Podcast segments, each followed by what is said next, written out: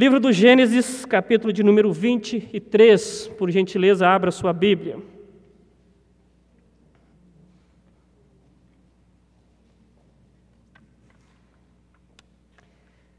Livro do Gênesis.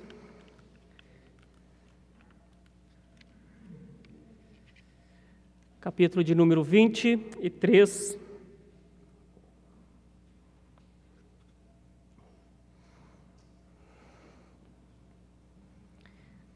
Peço aos irmãos que acompanhem a leitura nas suas Bíblias. Tendo Sara vivido 127 anos, morreu em Kiriat Arba, que é Hebron, na terra de Canaã. Veio Abraão lamentar Sara e chorar por ela. Levantou-se depois Abraão da presença da sua morta e falou aos filhos de Et: Sou estrangeiro e morador entre vós. Dai-me, preste atenção nisso, dai-me a posse de sepultura convosco para que eu sepulte a minha morta. Responderam os filhos de Et a Abraão, dizendo: Ouve-nos, Senhor. Tu és príncipe de Deus entre nós, sepulta numa das nossas melhores sepulturas a tua morta. Nenhum de nós te vedará a sua sepultura para sepultares a tua morta. Então se levantou Abraão e se inclinou diante do povo da terra, diante dos filhos de Et, e lhes falou, dizendo: Se é do vosso agrado que eu sepulte a minha morta, ouvi-me e intercedei por mim junto a Efron, filho de Zoar, para que ele me dê a caverna de Macpela, que tem no extremo do seu campo, que me dê pelo devido preço em posse de sepultura entre vós. Ora, Efron, Eteu, sentando-se no meio dos filhos de Et, respondeu a Abraão, ouvindo-os os filhos de Et, a saber, todos os que entravam pela porta da sua cidade. De modo nenhum, meu senhor, ouve-me, dou-te o campo e também a caverna que nele está. Na presença dos filhos do meu povo te dou, sepulta a tua morta. Então se inclinou Abraão diante do povo da terra e falou a Efron na presença do povo da terra, dizendo: Mas, se concordas, ouve-me, peço-te, darei o preço do campo, toma-o de mim e sepultarei ali a minha morta. Respondeu-lhe Efron: Meu senhor, ouve-me, um terreno que vale quatrocentos ciclos de prata, que é isso entre mim e ti? Sepulta ali a tua morta. Tendo Abraão ouvindo isso, a Efron pesou-lhe a prata de que este lhe falara diante dos filhos de Et, quatrocentos ciclos de prata, moeda corrente entre os mercadores.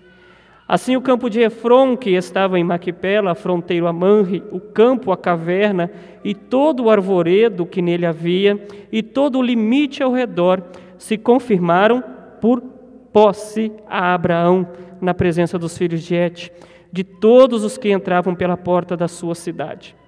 Depois sepultou Abraão a Sara, sua mulher, na caverna do campo de Macpela, fronteiro a Manre, que é Hebron, na terra de Canaã. E assim, pelos filhos de Et, se confirmou a Abraão o direito do campo e da caverna que nele estava em posse de sepultura. Oremos ao Senhor. Pai de amor, desvenda os nossos olhos para que contemplemos as maravilhas da tua lei. Oramos como o autor do hino, que ao abrirmos o teu livro, dele emane a luz dos céus, esclarece todo o engano e do erro livra os teus filhos, ó Pai, a começar pelo pregador. Ilumina as nossas almas, grande Deus. Obrigado por aqueles que ao longo dos séculos, milênios até, conservaram o texto bíblico para que ele estivesse em nossas mãos. Obrigado por tradutores, revisores, missionários, ó Pai. E não nos deixes, neste momento, que as nossas preocupações cotidianas, tão menos valiosas que o alimento das Sagradas Escrituras, tirem o foco. Esta é minha oração, em nome de Jesus. Amém. Perdão por interromper a série de vocês. Mas toda vez que nós estudamos Gênesis, eu sempre insisto nisso, na igreja em que eu estou, e principalmente com os pais. O livro do Gênesis não é um livro de historinhas para as crianças ou para nós fazermos as nossas crianças dormir. Embora as crianças também devam aprender a respeito do livro do Gênesis, O livro do Gênesis faz parte da minha história e da sua história. O apóstolo Paulo, se referindo, escrevendo aos Gálatas, ele diz que o evangelho foi pregado a Abraão. Embora o termo evangélico esteja extremamente desgastado, mas nós fazemos parte dele no sentido de que fomos alcançados pelo Evangelho, a mesma forma de salvação de Abraão, há milhares de anos atrás, é a nossa forma de salvação e continua sendo ao redor dos séculos até a segunda vinda de Cristo. Sempre devemos lembrar que no livro de Gênesis, a famosa tríade, as três palavras que com certeza foram ensinadas aqui na série que vocês passaram, os dois primeiros capítulos de Gênesis trazem aquilo que nós podemos chamar, o que eu chamo de gabarito existencial. Como a nossa vida deveria ser para com Deus, para com o próximo e para a criação. A partir do capítulo 3, o pecado entra em cena. Essas três esferas de relacionamento são atrapalhadas, há ruídos de comunicação. A morte entra em cena.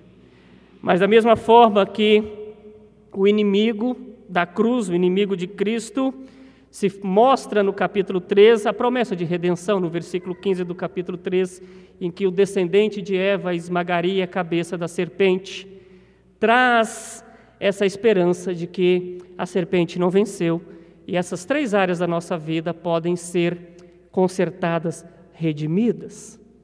Mas até a segunda de vinda de Cristo, enquanto esse processo de redenção está caminhando, nós temos que lidar com situações como esta descrita no texto aqui. A morte está presente.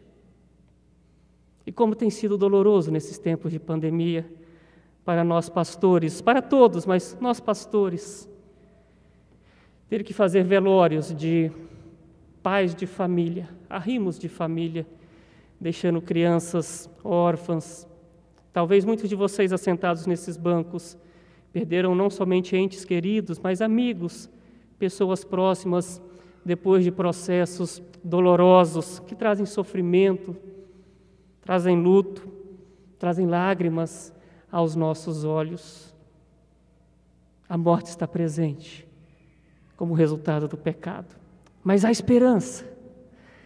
E o que um capítulo que parece até um desafio para todo pregador ou uma história como essa, em que a expressão tua morta acontece com tanta frequência, né, em que a morte se repete de forma numérica com mais vezes do que o nome do Senhor, que é citado apenas uma vez e por um pagão, né, vem da boca de pagãos o nome Senhor como um substantivo genérico, não é o Iavé aqui, era um termo usado para qualquer Deus. O quê?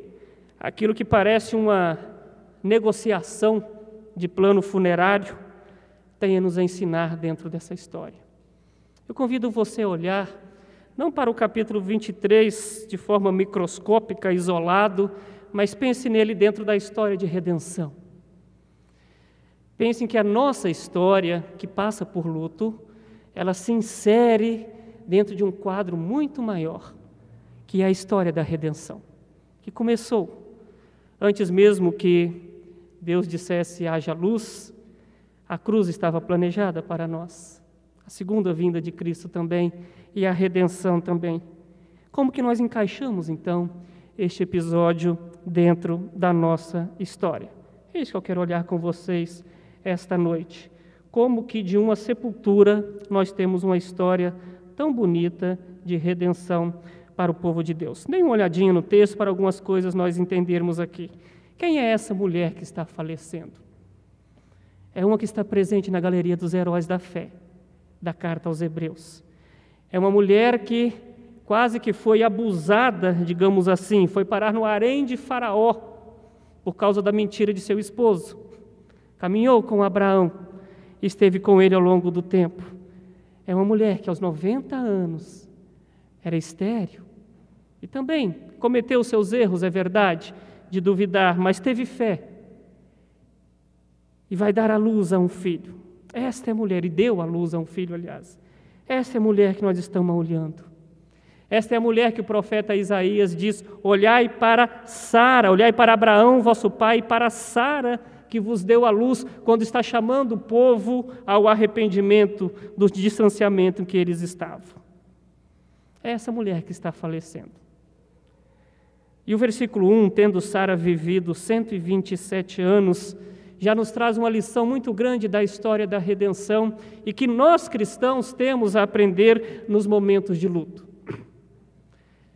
Mais importante, embora faça parte de nossa vida, das lágrimas que rolam, os momentos de tristeza não devem superar a nossa gratidão pelos dias vividos na presença do Senhor.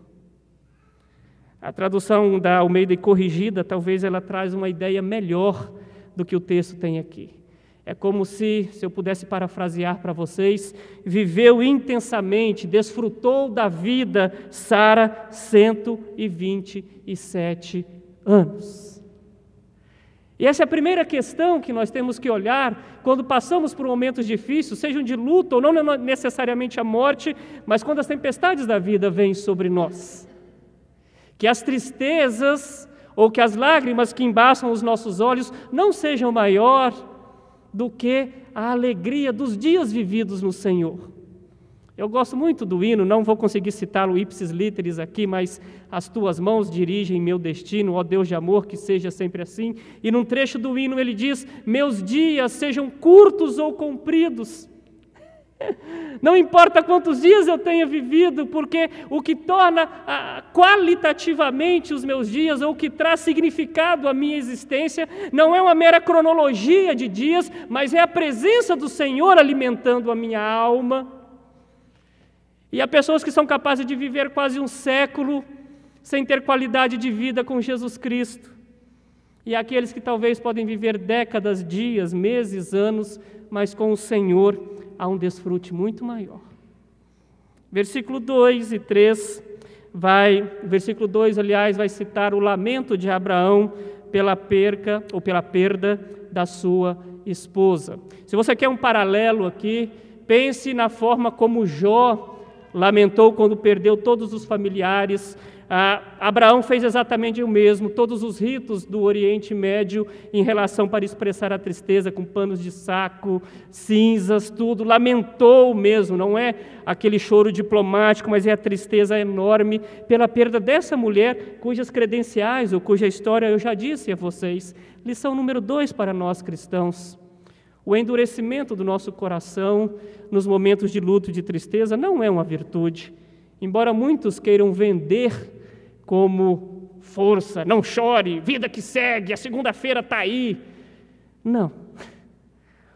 O próprio Mestre derrama lágrimas por um amigo perdido. O Mestre derrama lágrimas por uma cidade que não se converte. E em vários momentos das Sagradas Escrituras você verá Jesus Cristo com seu espírito agitado e expressando a sua tristeza. Disfarçar, disfarçar o luto, ignorar o luto, criar uma casca grossa ou qualquer outro mecanismo de defesa para evitar o sofrimento ou o choro, não é uma virtude cristã. Choramos, lamentamos a perda daqueles que nos são preciosos.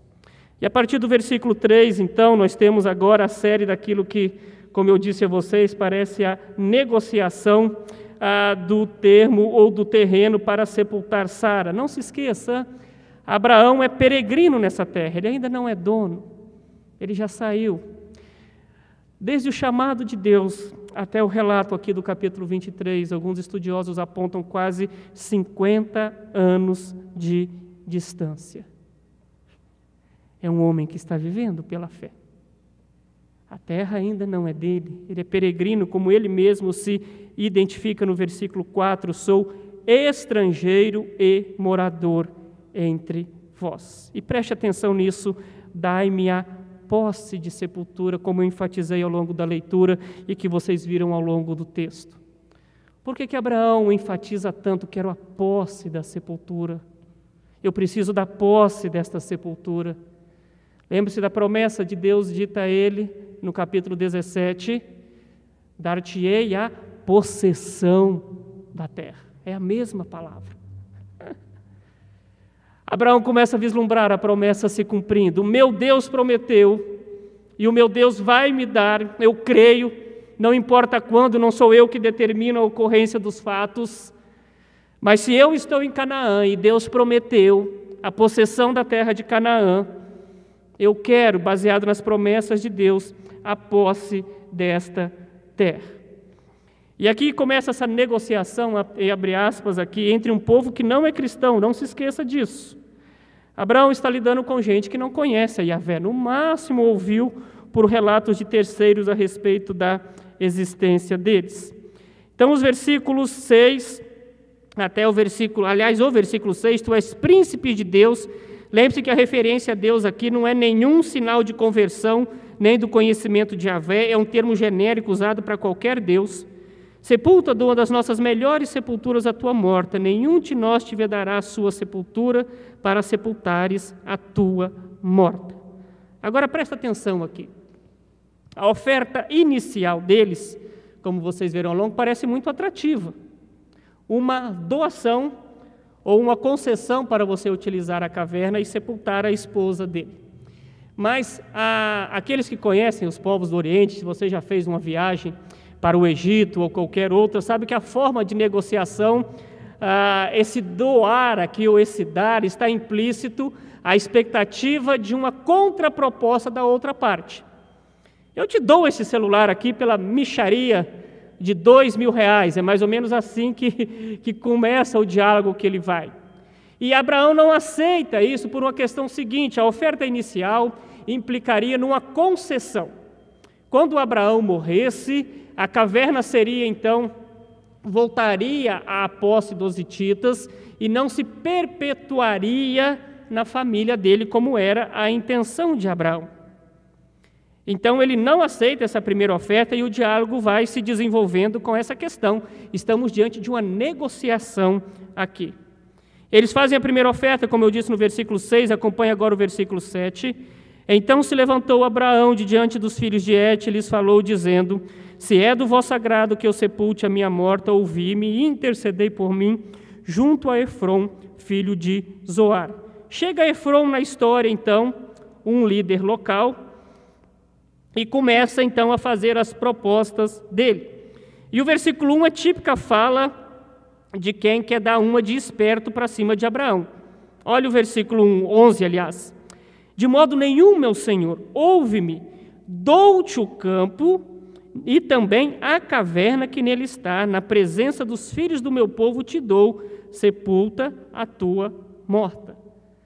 Presta atenção, não se esqueça, esse dar aqui é uma oferta esperando uma contrapartida. Abraão se inclina diante deles, então, e agora no versículo 13, Efron fala de novo. Aliás, no versículo 13, Abraão fala a ele: Mas se concordas, ouve-me, peço-te, darei o preço do campo, toma-o de mim e sepultarei ali a minha morta. Versículo 15, Efron, então, diante da insistência de Abraão, faz a contraproposta. Meu senhor, um terreno que vale 400 ciclos de prata, que é isso entre mim e ti? Sepulta ali a tua morta. Se você acha que os 400 ciclos de prata são uma pechincha, na realidade, Efron está inflacionando em dezenas de vezes o valor do terreno e da caverna aqui. Só para efeito de comparação, o terreno que Davi comprou para construir o templo valia 50 ciclos de prata, uma extensão muito maior, oito vezes menos. Efron então inflaciona, joga lá para cima os valores, achando que Abraão não vai. Mas Abraão cobre a proposta. 400 ciclos, está aqui, eu pago, está na mão. E ele começou e mandou pesar a a, o valor da prata, o peso da prata equivalente ao pedido de Efron. E aí então tudo isso é feito na porta da cidade, que é onde as grandes questões eram resolvidas no Oriente Médio. Então, digamos, o cartório de registro de imóveis acontecia ali, o julgamento dos casos acontecia ali, e todas as questões referentes à vida na cidade ou da, da habitação deles acontecia ali. Então, Abraão faz questão que isso seja registrado diante de todas as pessoas, e na porta da cidade isso acontece. Não apenas a caverna, mas um pequeno terreno ao redor. E aí no versículo 14, então, diante de toda a descrição, o que você tem aqui é como se fosse dos versículos até o 17, é como se fossem aquelas escrituras que dão os limites do terreno com os seus marcos. Então, no versículo 18, se confirma por posse a Abraão na presença dos filhos de Et e de todos que entravam pela porta da cidade. Depois sepultou Abraão a Sara, sua mulher, na caverna do campo de Maquipela, fronteiro a Manre, que é Hebron, na terra de Canaã. E assim, pelos filhos de Et, se confirmou a Abraão o direito do campo e da caverna que nele estava em posse de sepultura. Esse é o relato bíblico. Esta é a história da morte e do sepultamento de Sara. O que, é que nós podemos aprender com isso, então?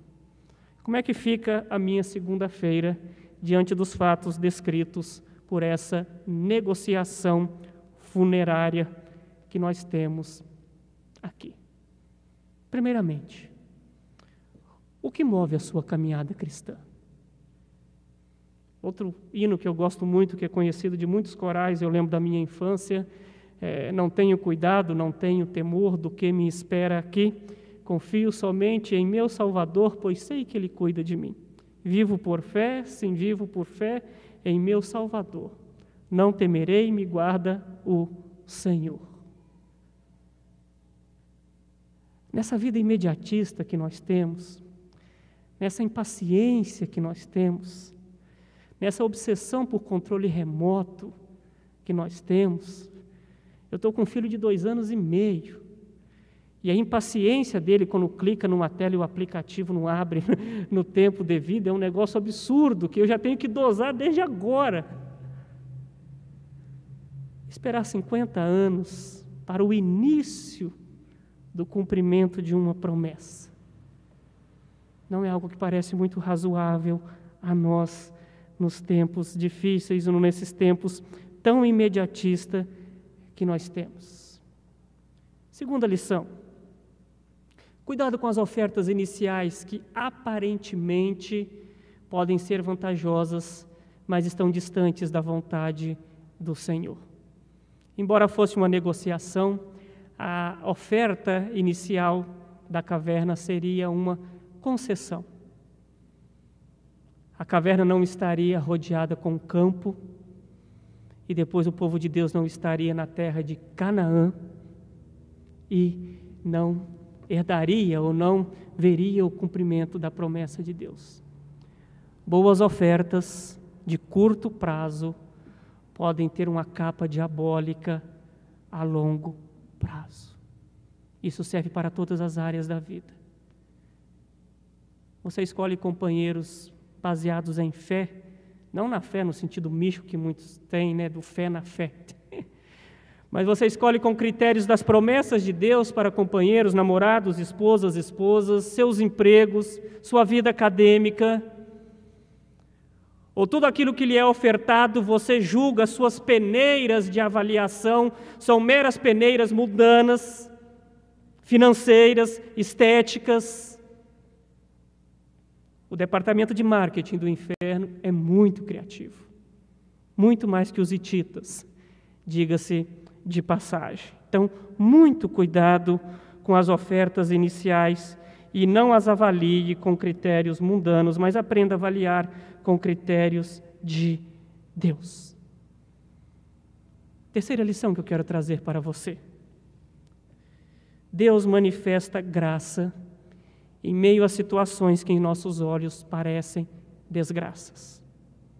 Deus manifesta graça em meio a situações que em nossos olhos parecem desgraças. É a mulher da vida de Abraão. É um viúvo com um filho único aqui. Que raio de descendência vai vir de um homem sozinho com um filho? De onde a promessa de Deus vai se cumprir num túmulo, numa sepultura. Mas é nesse velório que a promessa de Deus se cumpre, se expande.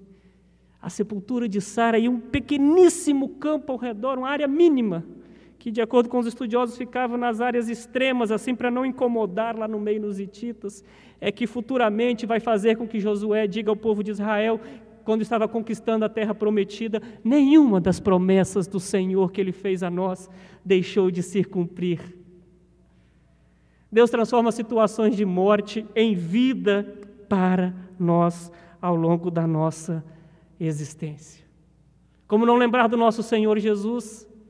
Se Sara, com a sua morte a sua sepultura e a aquisição da sepultura para ela, por meio de Abraão, de forma embrionária, trouxe ao povo de Deus a terra de Canaã e a terra prometida, como não lembrar que o filho do homem, que não tinha onde reclinar a cabeça, foi crucificado entre os malfeitores e com a sua sepultura trouxe vida para nós e conquistou a terra. Não uma terra física, mas a Canaã celestial.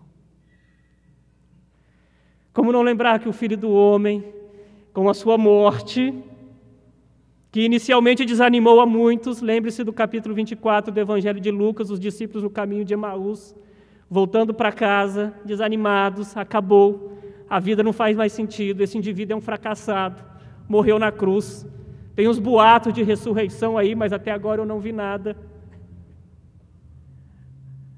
Como não lembrar que a morte deste homem, a sua ressurreição e a sua ascensão, subiu aos céus, está sentado à destra de Deus Pai Todo-Poderoso, de onde há de julgar os vivos e os mortos e também enxugar dos nossos olhos toda lágrima. A graça de Deus ao longo da história da redenção transforma a nossa história, transforma as nossas expectativas. E quadros que, olhados de forma tão microscópica, parece estranho aos nossos olhos. Olhar para um viúvo negociando a sepultura de sua esposa. Mas quando você olha na história da redenção, quando você vê o tapeceiro, grande artista que sabe o fim desde o começo, e que vai fazendo com que as nossas vidas sejam obras de tapeçaria, composta de cores alegres e vivas, que fazem contraste no meio de cores nubladas e tristes. Se você olha o começo, nem imagina o desfecho, mas nós sabemos o desfecho. Embora muitas vezes nós não entendamos os nós existenciais que o tapeceiro faz na nossa vida, nós sabemos o tapete final, a obra linda e bela mais bonita, mais valiosa do que qualquer tapete persa ou do que qualquer outra obra cara. Essa é a história da redenção. Esse é o Deus que da morte de Sara e da aquisição de uma sepultura de forma embrionária trouxe vida ao povo de Israel, trouxe vida a nós e alimenta a nossa vida de esperança. A nossa história e dá dentro de uma história maior que é a história da redenção. E tem a quarta palavra-chave, que é a consumação, que faz o nosso coração pulsar, aguardando a segunda vinda. Que Deus nos abençoe nesses tempos difíceis com a bênção e a história da redenção com que ele abençoou Abraão e todo o povo de Israel com o mesmo evangelho que chegou a nós. Amém.